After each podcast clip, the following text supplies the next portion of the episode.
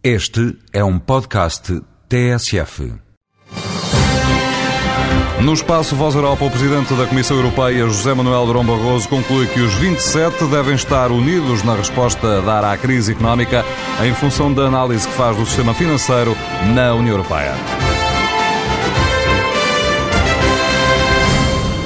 Entre 1997 e 2006, os ativos de bancos europeus num outro país europeu subiram de 11% para 24%, em média.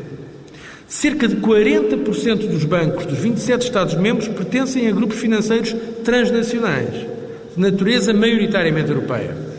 Dois terços dos ativos e dos bens financeiros estão concentrados em 44 grupos financeiros, que são grupos transnacionais.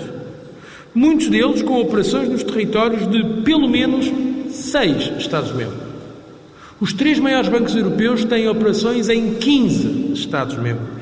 Ou seja, assiste-se hoje à gradual substituição de sistemas financeiros nacionais por um sistema financeiro europeu e à emergência de bancos europeus.